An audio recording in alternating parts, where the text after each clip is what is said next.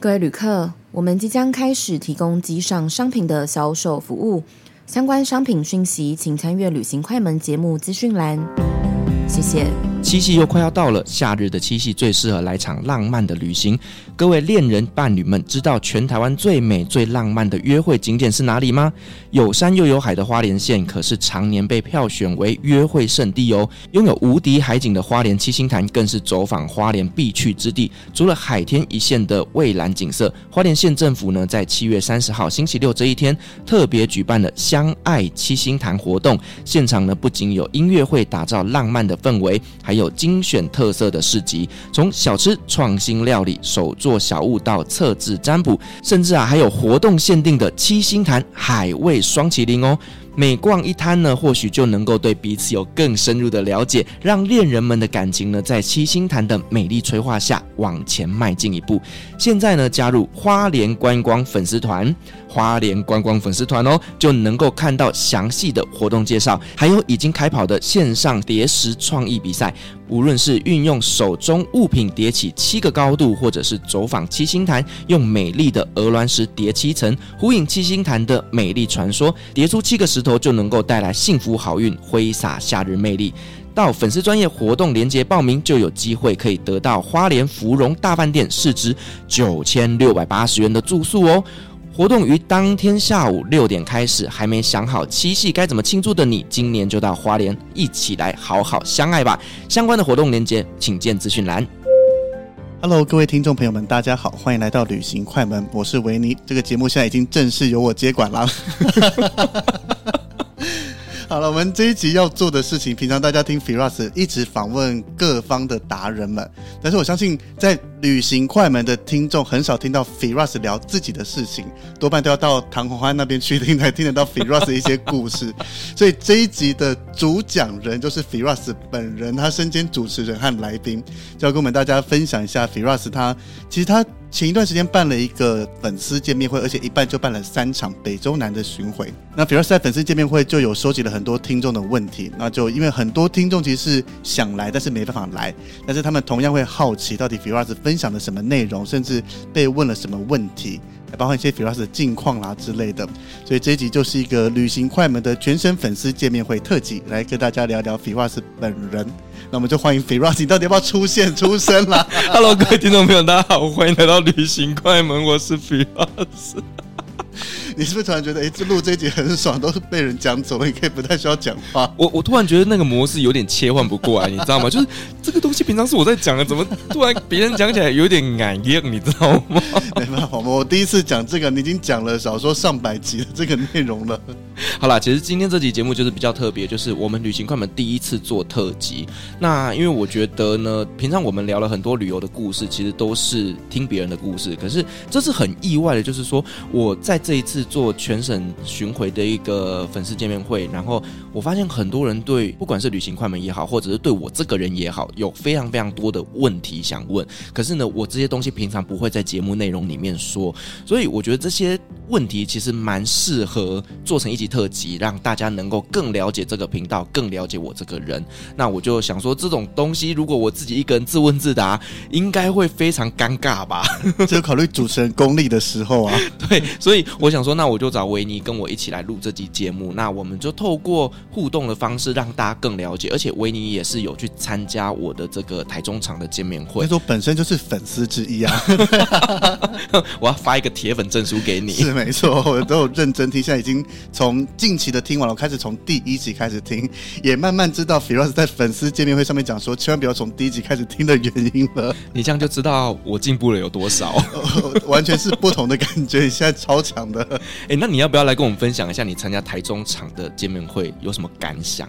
我觉得以我个人的话是有一个惊艳的感觉，但是惊艳的这个地方不是来自于 Firas，是来自 Firas 的听众。因为在见面会一开始的时候，Firas 就请我们每一个参加的人来分享一些关于自己的事情跟如何认识旅行快门的。那其中印象很深刻，这个穿黑色衣服的女生，她坐在我的右前方。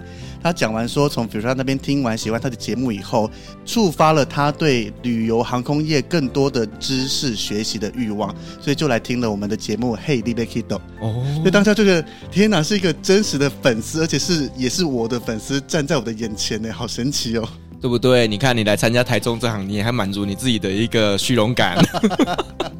是没错，但是当这个活动结束的时候，去前面拿完 Firas 送的香氛，想转头找这个听众聊聊天，他就消失了。你台中党的听众消失的速度非常快耶，他们是这样被我吓到之后赶快 我，我不知道作鸟兽散。对啊，想再聊聊天都没有机会耶。但是以我整个活动这样的安排来讲，你觉得是 OK 的吗？我觉得是蛮好的啊。OK，对啊，尤其是那个问答。问到我真的还有几集是没有听完，像凯西那集我真的是还没听，嗯、所以就答不出来。结果还不小心让我蒙到一个第一名，可以证明是铁粉了吧？哎、欸，我们那时候为了要设计这些题目，其实真的花了很多的心思去准备。对，而且呢，因为台中场比较特别，就是它是三场里面呢最多来参加旅行快门当来宾的人出席的。那加总应该是六个吧？对，就是呢，你来参加台中场，你就可以看到哇，这是维尼耶，哇，这是迷失耶，哇，凯西耶，我我想。台中场的听众朋友真的就是赚到了，这是 bonus。然后那些题目很多就跟我们各自有关，就觉得哎、欸，这亮在上面好像有点小尴尬。什么小尴尬？你知道我多用心吗？我就是想尽办法把这些来宾的东西把它放进去问答里面，让大家更认识你们。是没错啦，所以大家认识到维尼的 part 就是我的那一集直接跳上冠军，我觉得这个非常好。你看我很用心，对不对？是，但这个一般听众哪会知道？你又从没有讲过。好了，也是啦。但是我觉得这一次很特别，就是呢，台北、台中跟高雄的三场的见面会，我安排的内容全部都不一样。干嘛这么自找麻烦呢？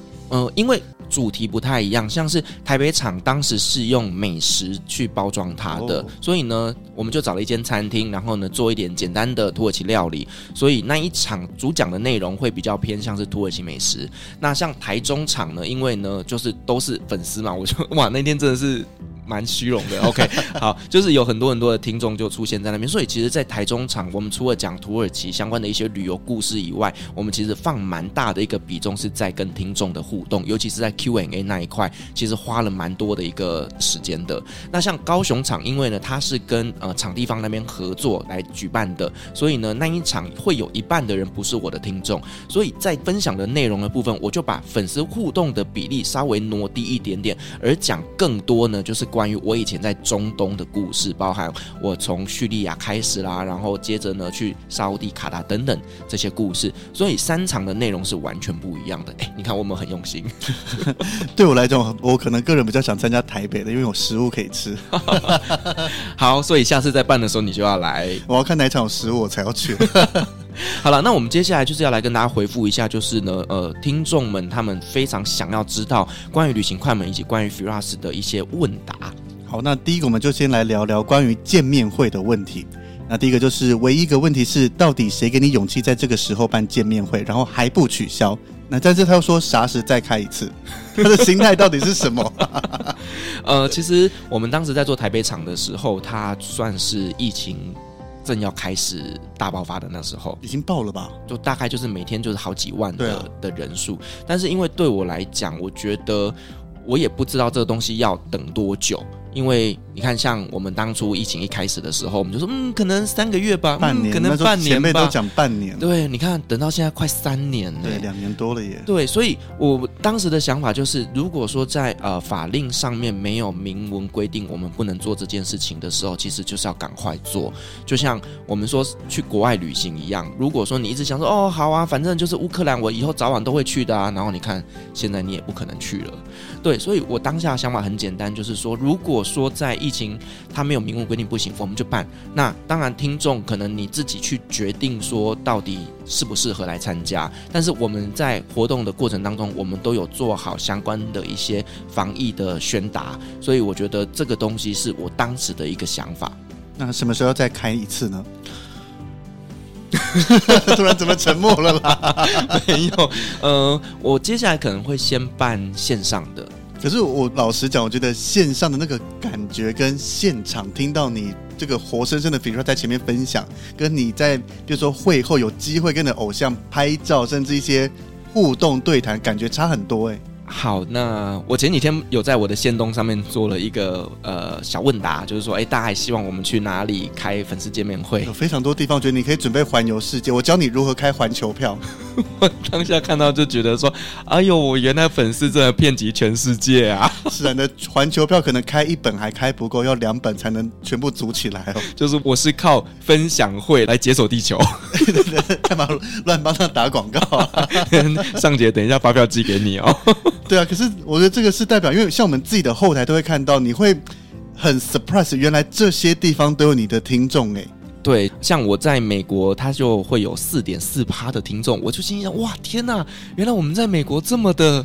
有名气 吗？我不知道。像我自己觉得，我弟在美国工作，那我这个收听量只是来自于他。可是一个人不可能达到三点多趴，这是不可能的。一定是有美国的华人在听我们的节目。对，但是我其实更希望呢，我在土耳其的趴数可以再更高一点。这就是你自己要多经营一下的。对，土耳其的地方妈妈记得旅行快门听起来，你给他再掺杂一些讲土耳其文的内容，这样子让当地人也愿意来听。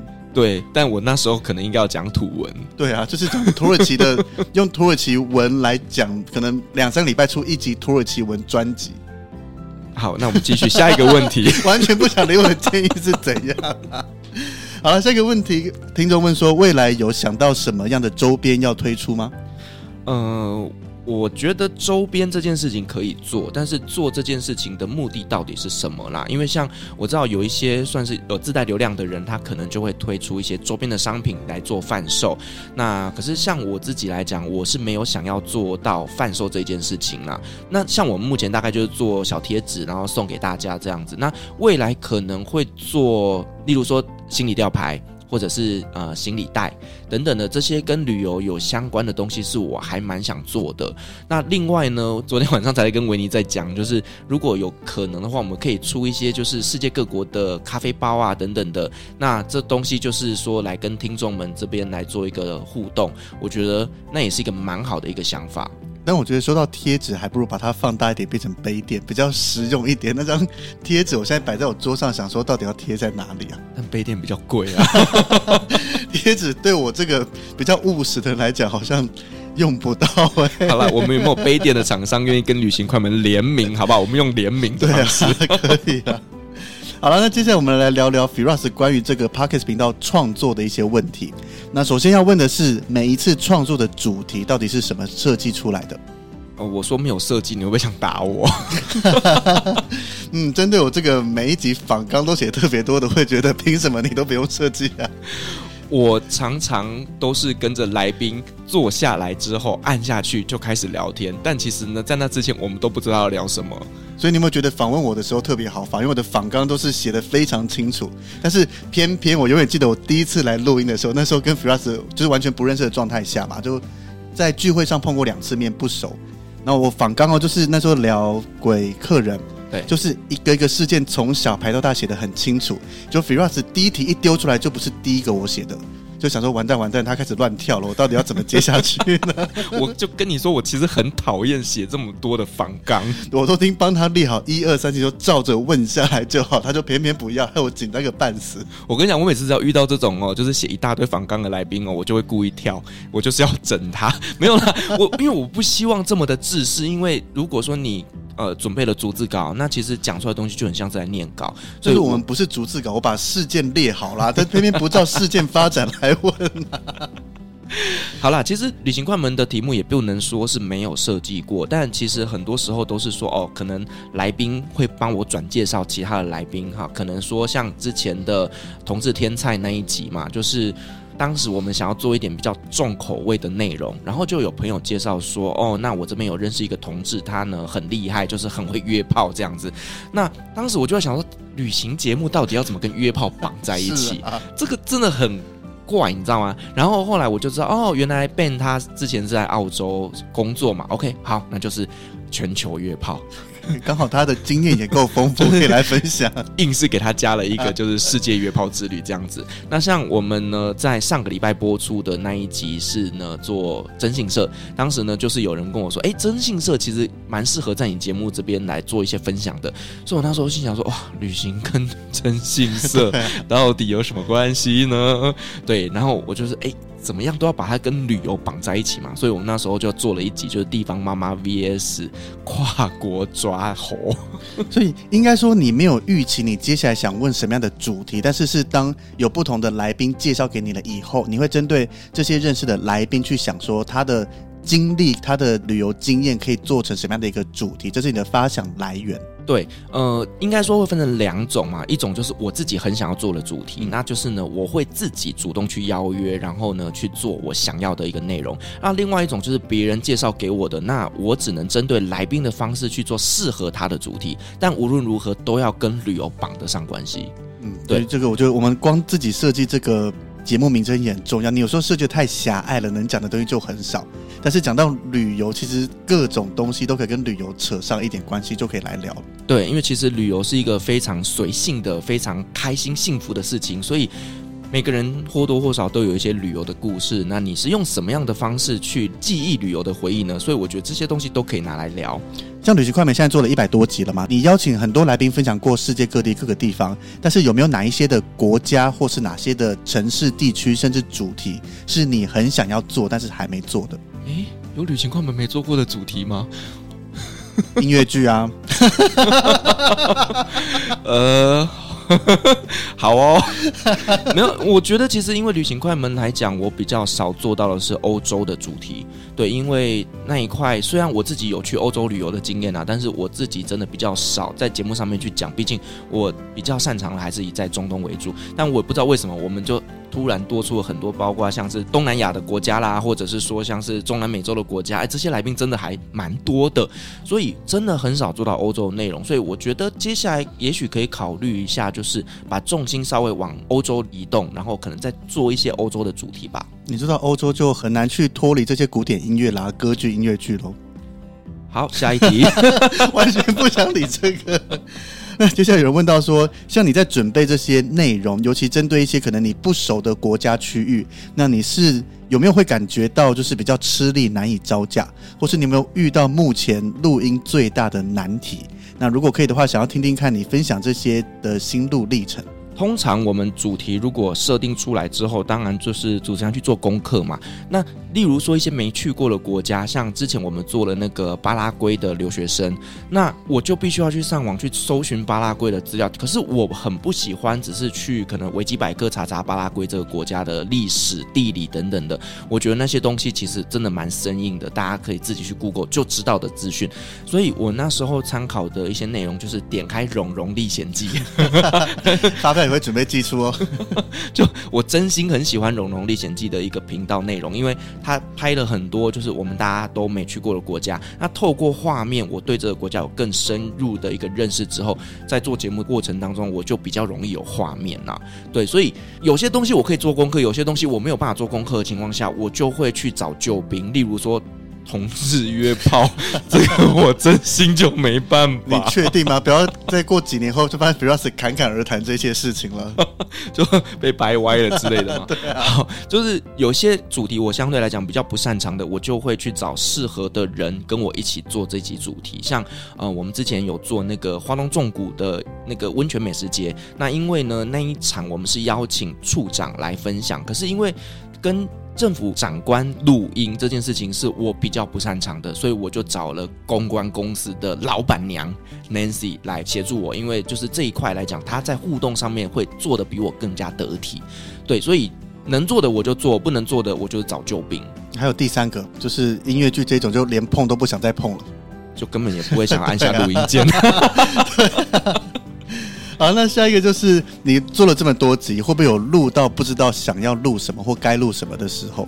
其实还好哎，我觉得因为旅行快门一直都有蛮多听众会帮我介绍来宾的，所以来宾的数量其实还蛮大的啦，所以我是不至于会录到不知道要录什么。但是我是比较常会遇到，就是有朋友他很热心帮我介绍了一些来宾，可是呢聊完之后，我发现说，哎，其实他并没有那么适合上节目。例如说，有些来宾他可能就是讲话的呃口条比较不好啦，或者是说他的故事相较之下比较没有那么的吸引人的情况下，其实我会比较不好意思去拒绝掉。这个是蛮困扰的。所以这种来宾的节目也上架了。嗯、呃，你想逼问我什么？没有啦，大部分都会在第一关就先过滤掉，因为像我在做节目的时候，我有一个步骤是绝对不能省的，就是跟来宾通电话这件事情，就是你一定要先确认他的口条可不可以啊，确认他内容行不行啊。没有啊，你从没跟我通过电话就第一次录音了耶。因为我听你的节目可以啊，说不定是后置剪辑出来的啊。没有啦，领队导游其实都没什么大问题，大部分口条都还蛮好的。不一定哦，哦，那你就不要介绍给我。对，那你说录到不知道录什么，还好啦，真的，我毕竟我觉得世界这么大，一定都有一些地方是我没去过的。那有这么多优秀的旅游达人、旅游前辈，其实都可以来这边分享故事。那你是靠什么样的动力继续做下去这个节目的呢？燃烧我的小宇宙，比如说燃烧了他所有可以出去在台湾闲逛的时间，把所有的这个精力拿来做节目了。燃烧了我的小宇宙，结果没有燃烧到我的脂肪，真的是职业灾害耶。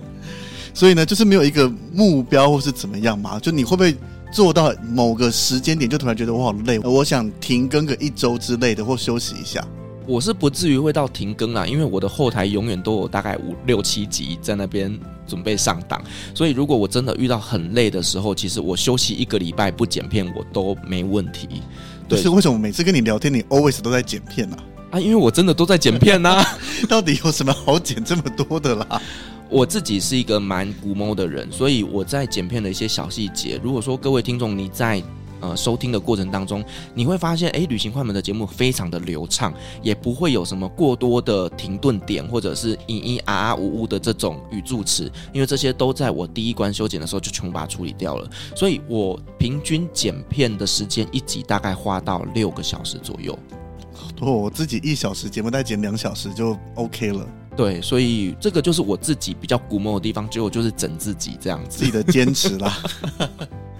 那今天有听众问到说，有很多来自中南美洲的朋友，那可能他们在台湾生活，那不晓得有没有机会邀请他们参加节目的录制，与我们分享来自他们国家的更多知识呢？其实这一题啊，就是 Hector 他来的一个起源。就是这个听众呢，他当时参加了台北的这一场的分享会之后，他就说：“诶，他有很多来自于中南美洲的朋友。哦”那后来呢，就介绍了 Hector 来上我们节目讲巴拉圭。那我个人觉得这真的是一个非常棒的一个合作，因为对于巴拉圭的留学生来讲，他也很希望能够有一个平台来分享他的国家，来介绍这个国家。那对我们来讲，我们可以透过留学生的眼睛来。看到台湾以及巴拉圭的一个差异，所以我觉得透过留学生的角度来分享旅游故事，是我非常非常喜欢的。所以如果说大家身边有一些中文讲得很好的外国人，也都可以欢迎介绍来旅行快门。所以这个中文讲得好，就是以 Hector 为标准这样子吗？就基本上要让听众在收听的过程当中呢，它是流畅的。因为以我自己在听 Hector 节目和听其他的内容来讲，当然 Hector 我觉得他的中文讲得很好，只是我们一般在听可能别集的时候是可以稍微放空，但是在听 Hector 会稍微专注一点，因为有时候你不小心一空掉，你会突然诶，他讲的那个词好像我听不太清楚。可是我觉得以这个自己的国家的人来聊自己国家，会比我们去印记这些国家东西去看资料来讲的会更有丰富度、更深入、更有趣。对，所以我刚刚跟你讲的就是中文讲的好的外国人很重要。有没有考虑过，如果他今天是很多可以聊的，但是中文没那么好，英文是 OK 的，有没有机会去做这英文的访谈？因为英文对我相信对大部分听众应该是还 OK 的。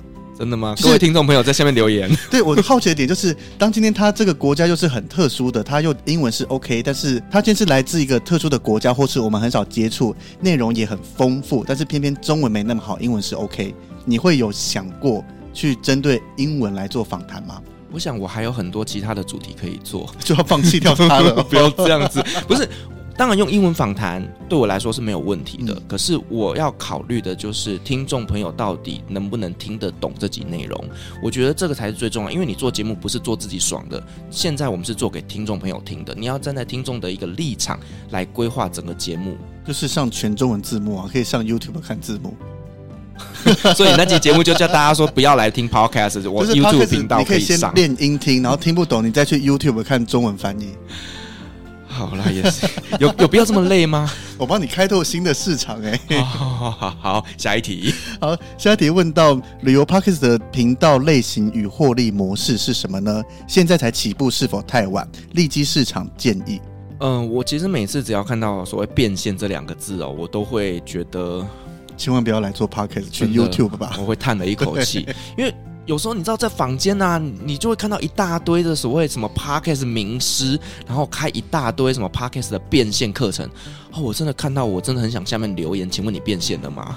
哦，有，他的变现就是把这些学员的钱变进去他自己的口袋。对，他变现相比我们，我自己是没什么获利，但是相比你那个高非常多。他就开一堂课，那个课很多都是上万元起跳的耶。对，这个就是变现模式。对啊，所以他做到了。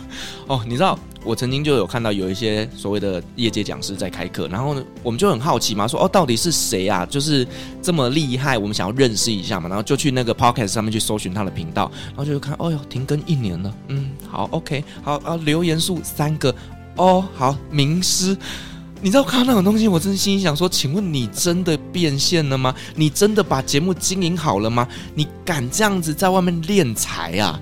所以就觉得。我去讲，可能都还比他有这个立足点来讲，对不对？是，所以呢，我真的不建议大家就是去参加这种呃所谓付费的 podcast 课程。旅行快门，我们将会推出一系列相关的免费线上课程。如果大家有兴趣的话，就随时 follow 我们的 IG。你将会得罪其他的课程讲师被封杀，我觉得好担心哦。我没有指名道姓。啊，那我自己是蛮期待 Firas 接下来开的课程，尤其我很期待你会怎么分享剪辑这一块。这一块给你教好不好？为什么我什么时候丢到我这里了？那我看能不能商请到杰西大叔。杰西他说专门讲器材那些，我觉得他非常非常的厉害。没有啦，我自己比较擅长的部分，其实是在呃所谓的。保留、粉丝经营这一块，行销方面这一块是我比较擅长的。但是如果说讲设备或剪辑，我剪辑这一块其实说实话很浅，就是我也不会去放太多的 EQ 啦，或者是加什么样的特效等等。我其实这个我不熟，所以在剪辑这一块不是我擅长的，我就不要班门弄斧了。那我觉得你要设计一个联合课程，就是邀众多的 Podcast 的好友们来一起分享。哦，好，那我就在节目上面广邀我们所有的 Podcast 同业一起来做一个联合课程。反正是线上的嘛，没有那个场地的压力。对，但是我要先说不收费哦。这对听的人来讲是好，但对我们去讲的说哈不收费哦，我要思考一下。你可以赚到粉丝啊，对不对？是没错啦。那现在其实 Podcast 在台湾已经行之有年了。像我自己加入的时候，已经非常多节目。那到现在，如果还有一些听众想要再加入进来做 Podcast 的话，会不会因为像是有一些旅行快门的节目卡在前面而太晚了呢？干嘛硬要讲我卡在前面呢？因为就 HeyDVK 的角度来讲，就是每次看榜单前面就是旅行快门啦，还有其他的节目们。你干嘛不讲那个 啊？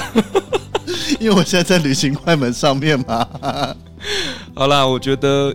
永远没有太晚的一天呐、就是随时都可以开始。只是说你要很明确知道你做这件事情的目的到底是什么。就像我们说的，不要以变现的立场来开始经营你的频道。但如果说你是想要分享你的一些知识、故事，或者是你想要做一些日常的记录，那你来经营频道，我觉得都很 OK。但是呢，一旦开始做了，就是要持续做下去。因为你如果说你做个啊三个月之后，发现哦好像也没什么流量，也没什么人听，那我就放弃了。其实那。那会非常非常可惜，因为像我们经营频道来讲，旅行快门也不是第一天我们就拥有百万粉丝啊，我们也是经营了非常非常久的时间，然后呢，慢慢的去做一些社群的操作，或者是说导流等等，甚至我们做了很多的节目互相合作，对，所以我们才能够慢慢的把自己的一个呃流量做出来。所以如果说你今天呢想要开始做频道的话，我会觉得就是。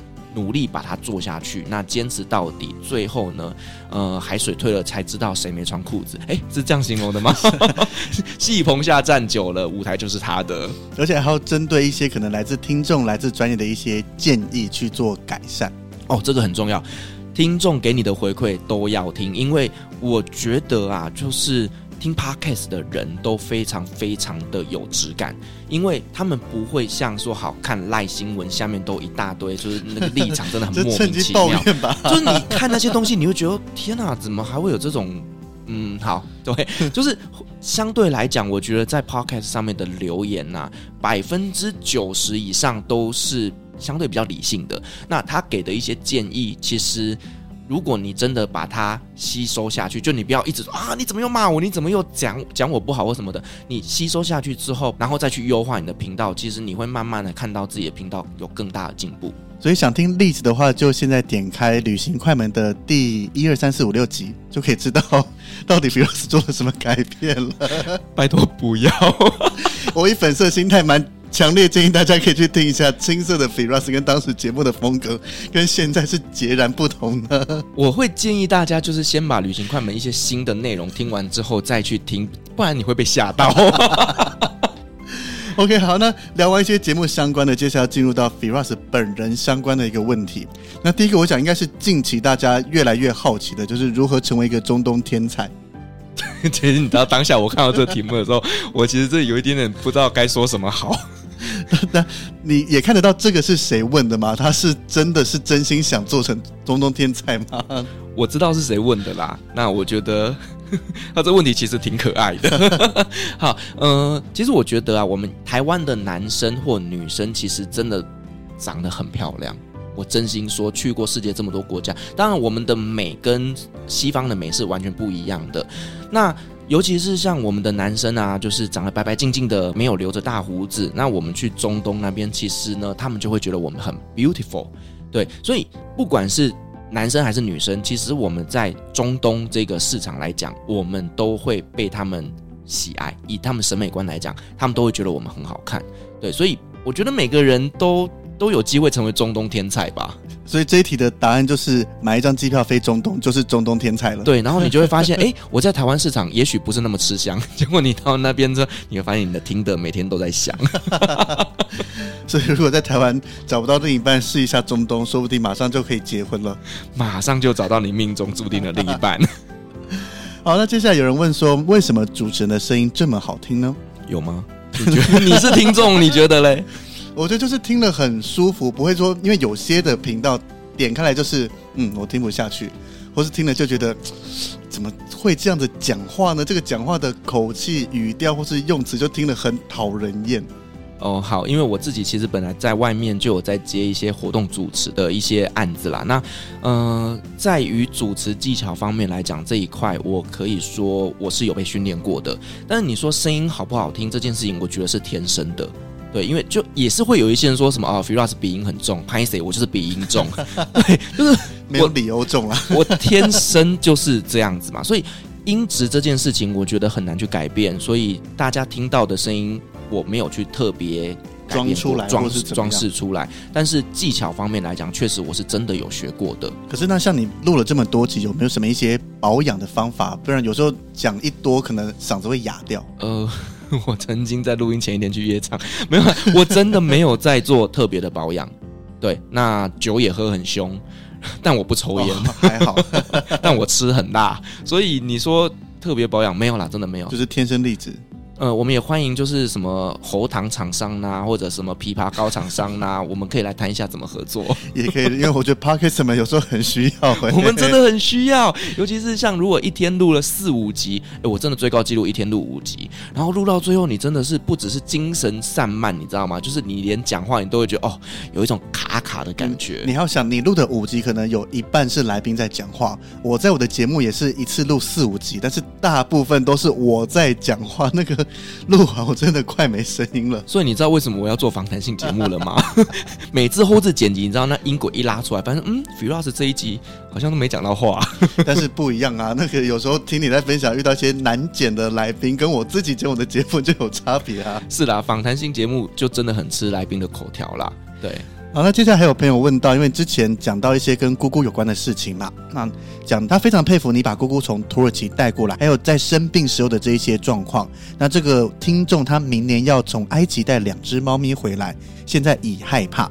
那我想他应该想问的是，你能不能给他一些从国外带猫咪回来的建议呢？我唯一能给你的建议就是祝福你。而且埃及人的脑袋跟土耳其应该不相上下吧？大概就是只能讲 Inshallah。如果阿拉愿意的话，呃，我说实话，其实带宠物旅行这件事情其实是有一定的风险在的啦。那所以当时会带姑姑回来，这个故事就去唐红安那边听就好了，我就不用再多赘述。但是你。要做这件事情的时候，你一定要非常非常的确定，而且要很有勇气。就是在这过程当中，如果你遇到了一些突发状况，或者是真的一些不可逆的事情发生之后，你也要勇于去接受它，因为它真的有风险在。是啊，因为猫很难是摆在客舱里面，都是进货舱，它有。一定程度的风险，或是说，纵使所有的硬体都做好了，但是你不确定这个从没搭过飞机的猫，在这个笼子里面，在货舱里，那个感受到底是怎么样？会不会有任何的一些意外发生？对，所以其实这一块就是你真的要确定要做这件事情。我觉得像你在节目里面分享说，你在准备出发前，有每天跟姑姑在帮她做一些心理建设，我觉得这个是有效的。对。纵使可能猫不一定听得懂人讲话，但是我觉得那个主人和猫之间这种情感的传达，我相信多多少少是有帮助到他的。好了，我们不要再聊这主题，再聊下去我要哭了。好，好，好，跳下一个，你应该不会哭的。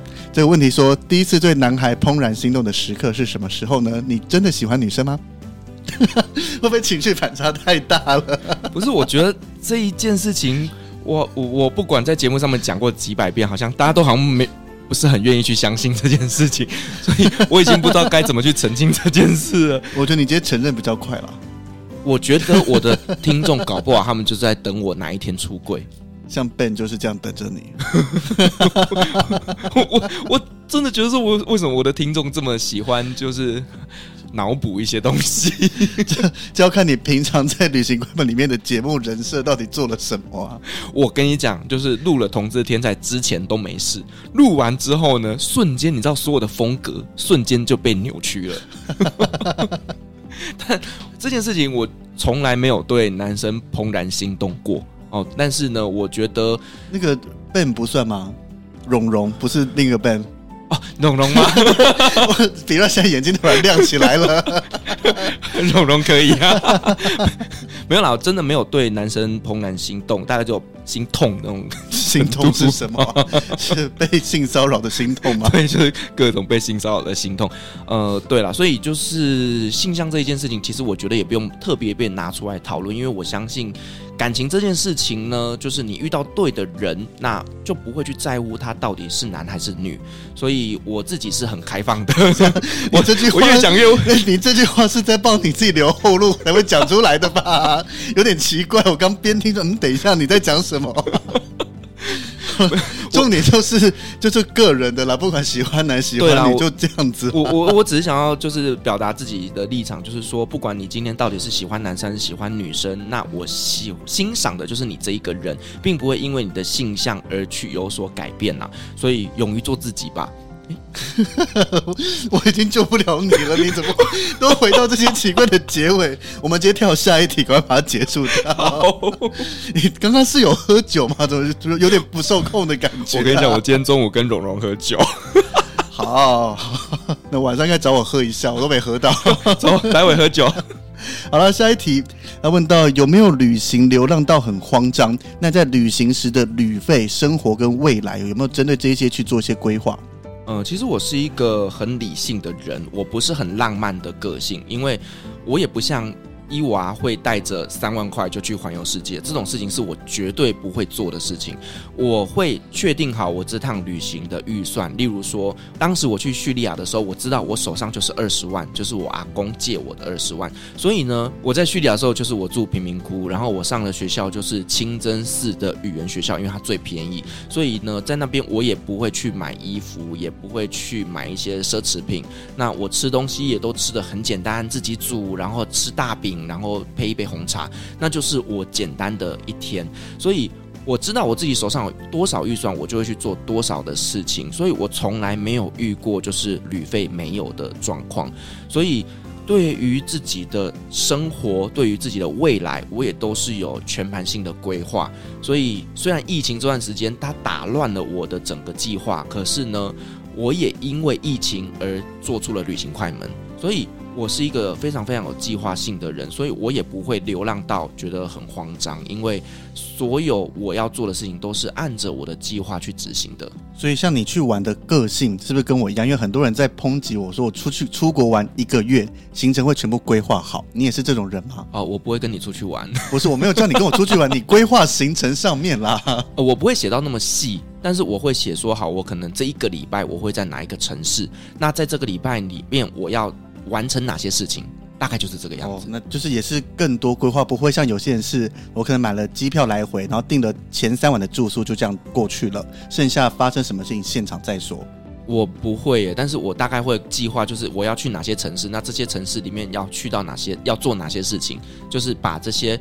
Rough 的东西把它计划下来，其他的东西就现场看到解决问题这样子。但是相比你有这样的规划，也比较不容易在旅行中感到慌张，甚至旅费没带够的状况。对啊，如果被抢了就是另外一回事，那是意外状况再说了。那讲到旅行，有听众要问说你最想去的国家跟为什么？但我觉得我可以把这个问题拆成两个，一个是你最想回去的国家，就是你有去过还想再重访；另一个是你没去过的国家中，你最想去的是哪一个？最想回去的其实很多诶，像但只能挑一个，叙利亚哦，为什么？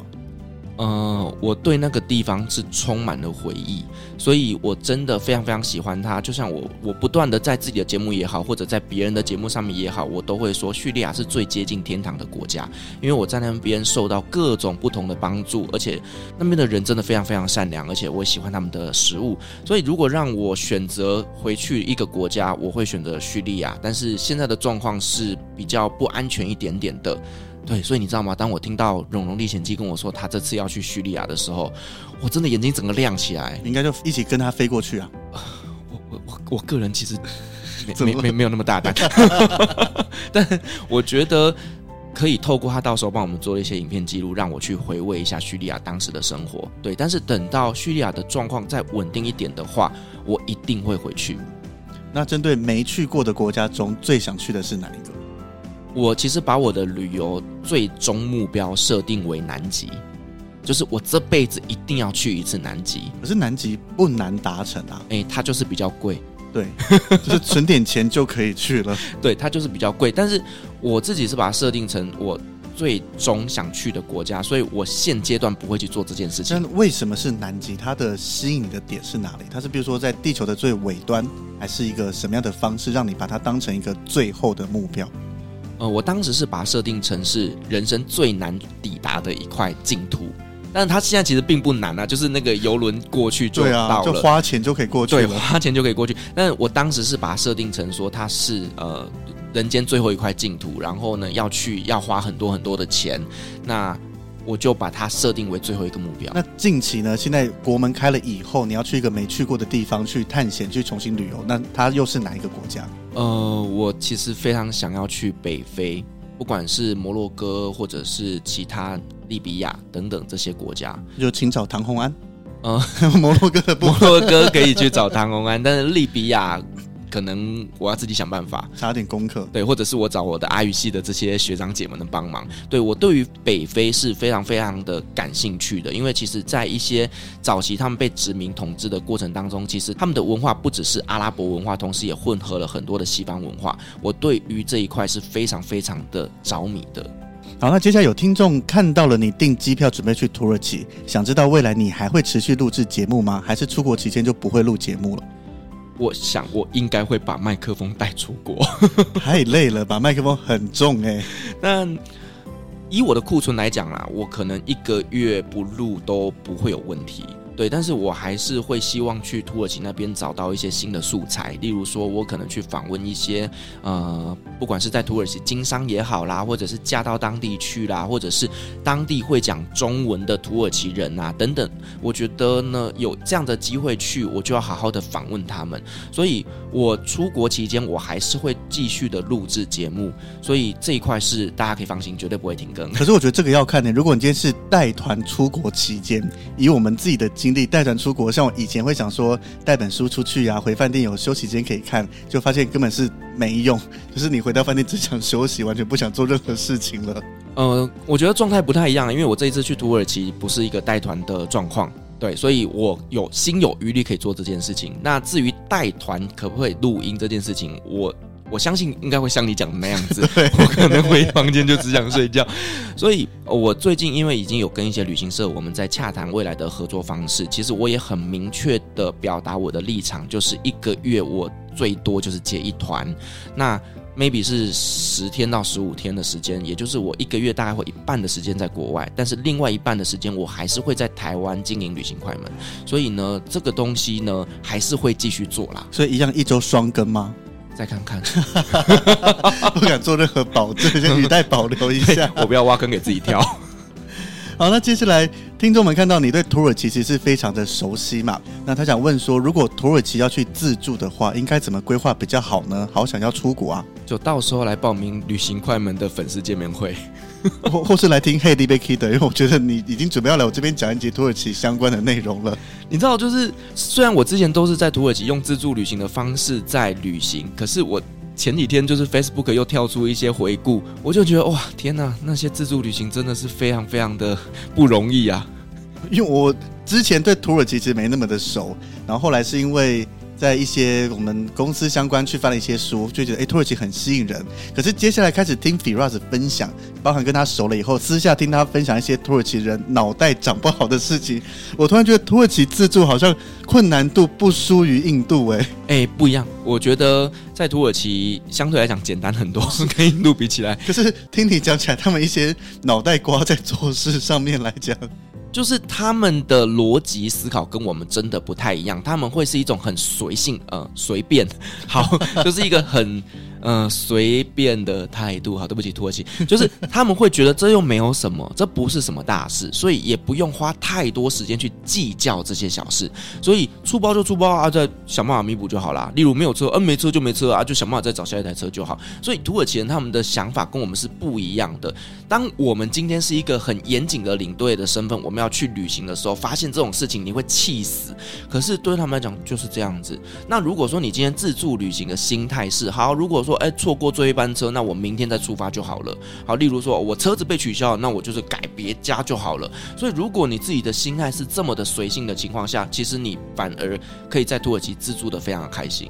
所以，我觉得现在要出去有准备有两个方法，一个就是来旅行快门的见面会，Firas 会非常清楚的教你如何安排自助；另一个就是跟 Firas 团出去，无脑出去，所有这些难处理的沟通交给 Firas 帮大家做吧。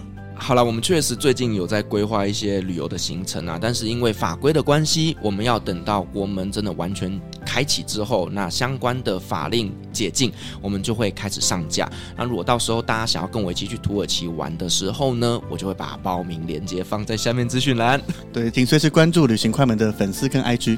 好，谢谢帮我宣传。我帮你宣传，可以换一个让我免费出去玩一下吗？我当领队带团，你好好的跟大家互动，当网红，这样可以吗？你揪十五个，要我揪人？你揪十五个就有一张票啊！对啊，我要用我的领队的专业去换来这个旅游。好，那到时候我们就去 Hey DBK Kid 里面做这一波宣传。然后，如果你那边有十五个粉丝要一起去的话，维尼就可以免费去喽。再看看，我觉得我粉丝不一定有这么多人会来。怎样了？你一集节目低于十五个人收听是不是啦？收听跟确定会来是两件事啊。好了，这倒是真的。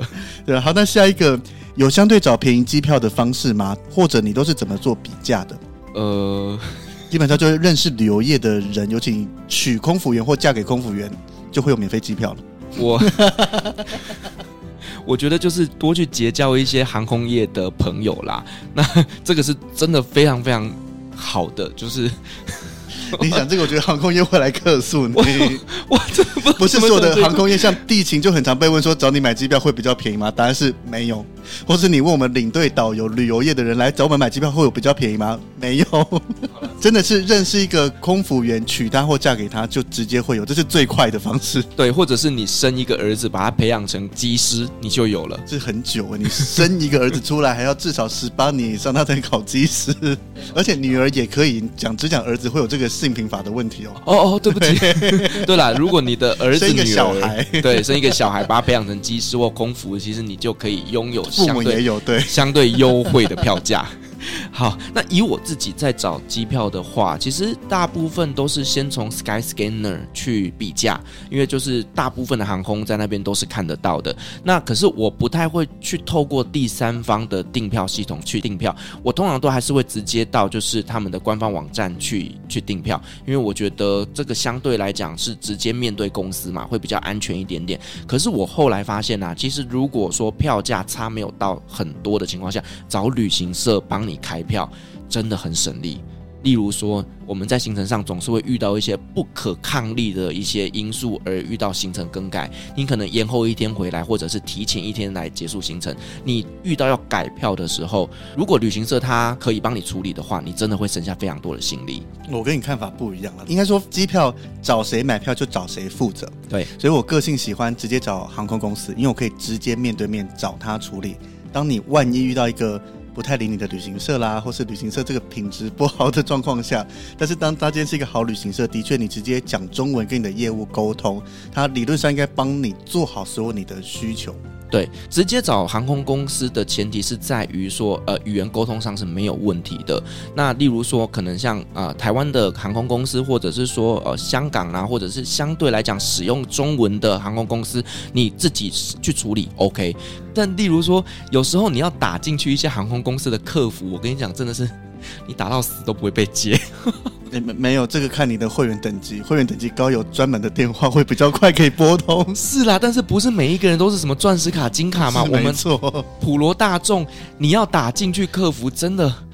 你真会打到休克，我不是跟你开玩笑的。真的，我们也遇过，真的很烦。对啊，然后你打进去，你就遇到一群机器人，你知道吗？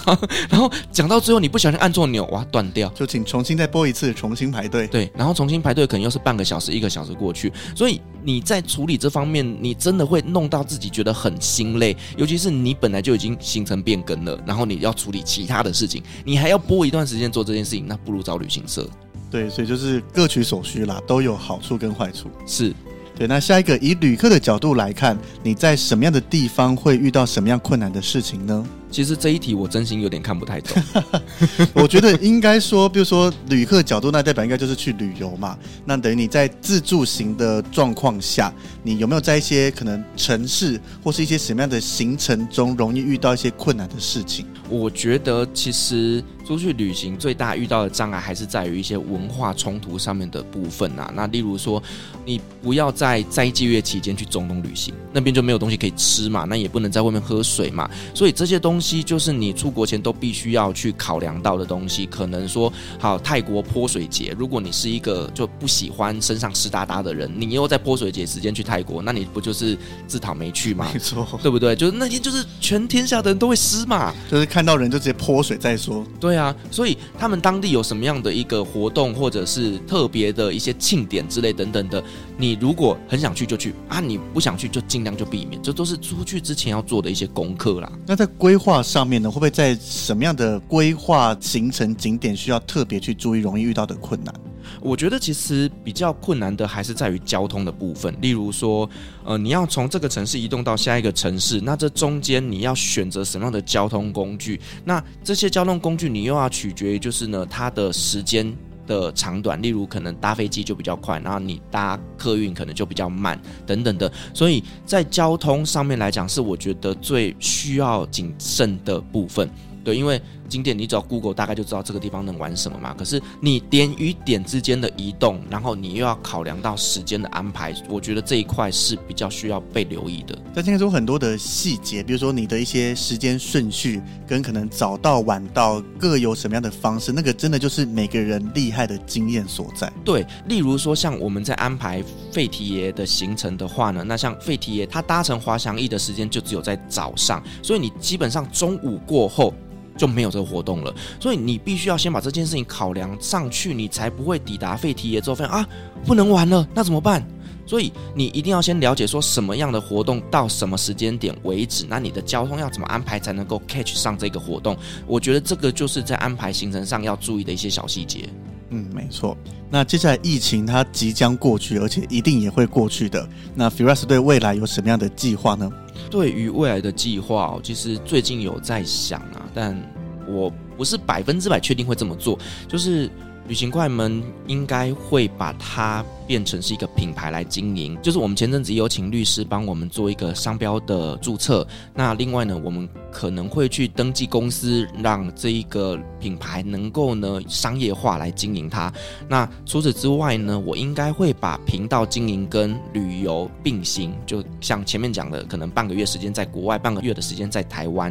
那透过这样的方式呢，让品牌跟我的旅游都能够同时的成长。那你未来什么时候要带我们出国？未来如何要参加同志天菜的？不是他写中东天菜，我已经脑中认定是同志天菜，不要乱改字。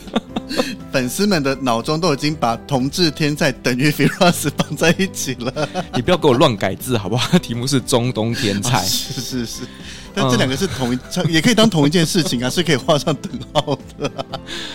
好，没关系，我觉得这个标签我大概也撕不掉了。所以，Firas 有预计什么时候要开团带大家出去玩呢？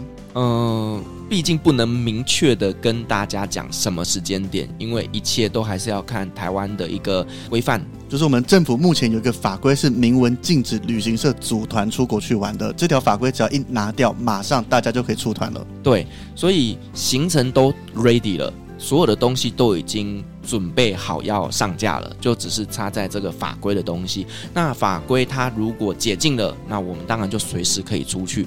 那我未来我其实也规划了蛮多条的行程哦，包括像是土耳其，就是我自己本身的老本营嘛。嗯、那除此之外呢，还有海湾六国的行程，然后还有以色列啦、约旦啦，然后埃及啦等等的这些行程，其实都已经规划的差不多了。对，所以等我们解禁，大概我们就可以来做这样子的安排。所以你未来目标带大家出去玩的，还是以中东为主，这是你一个最熟悉而且语言可以沟通的地方。对，那毕竟就是中东是我最擅长的一个领域，而且我也比较熟悉。那我觉得大家跟我出去玩的情况下，也会相对来讲比较安心。而且我在中东有非常非常多的故事可以分享。我觉得其他国家不是不行，但是呢，我还是会先以我的老本营为主。那你这个行程出去，它会是一个，比如说像是平价的大众团，还是高价的精致团，甚至是半自助型这种模式，是比较偏向哪一种？我觉得看听众想要参加哪一种，哎，所以你都可以看，都都可以。但是你刚刚小小预告到，你已经 ready 的这个行程大概是什么样的一个模式？就是比如说你已经目标这些行程是高价团，那我们听众就知道我需要多存一些钱。那如果是一个比较一般，大家都能参加，不能讲低价团，就是优惠团。那大家就知道，哎，我大概预算该怎么抓？因为每个人毕竟经济条件不太一样，那每个团出来没有绝对的好跟坏，但是有不同的感受，可以小小透露的吗？就以土耳其这条行程来讲好了，就是你要呃平价的，你要高端的，我都可以马上变给你，这么快速。因为那就只是改餐厅，然后改住宿，然后改一些行程小细节，我就可以马上从平价变高价。所以基本上呢，就还是看大家想要走什么样的一个旅游体验。应该说差最大的是住宿啦。对对，因为住宿只要一改，机票价格动不了，除非你是一个商务舱、一个经济舱，那景点永远都是长得一模一样，票价也不会因为你团型不同而改变。对，所以其实关键还是在于就是房价的部分啊，所以你就取决于大家，就是看你想要有多少的预算，然后我们去帮你做这样子的一个安排，是可以马上做调整的。是没错，什么问题也差不多到这边，不晓得听众们有没有对 Firas 这个人跟旅行快门频道有更多的了解呢？我希望有，应该有吧？我觉得问题我还增加了一些多余的问题，虽然有些被 Firas 回绝，不想回答的。好，那维尼，你还有什么问题？什么叫做音乐剧的主题啊？我很想来讲。想听音乐剧的就去 嘿，你不会记得，你永远都是这个答案。我其实个人蛮好奇，因为像我自己也是在做 podcast 嘛，那你有没有在做 podcast 的过程中遇到一些最困难，就你觉得这个关就是过不去，你心情很阿杂、很烦的事情？我觉得还是在于我自己太要求完美，在剪片这方面。我这样简单讲讲，就是旅行快门的一个制作 SOP 好了啦。就是当我确定了来宾啊，那确定主题之后，就会开始去做功课。那做一系列的功课之后呢，然后就进入了录音的阶段。那录音阶段呢，其实并不是那么的困难，因为对我来讲，就是面对面聊天嘛，然后问自己想问的问题。那比较困难的，通常都是在后置剪辑这方面。那如果说遇到一些呃。口条相对来讲比较不好的来宾的时候，就会花比较多的时间在剪片上面。像是谁啊？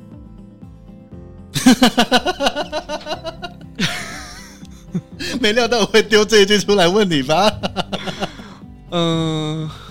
不好剪的我都丢给维尼的，所以想知道是谁的，记得去问他。我现在掌握了你的这一个，这个算是呢康熙小本本里面秘密吗？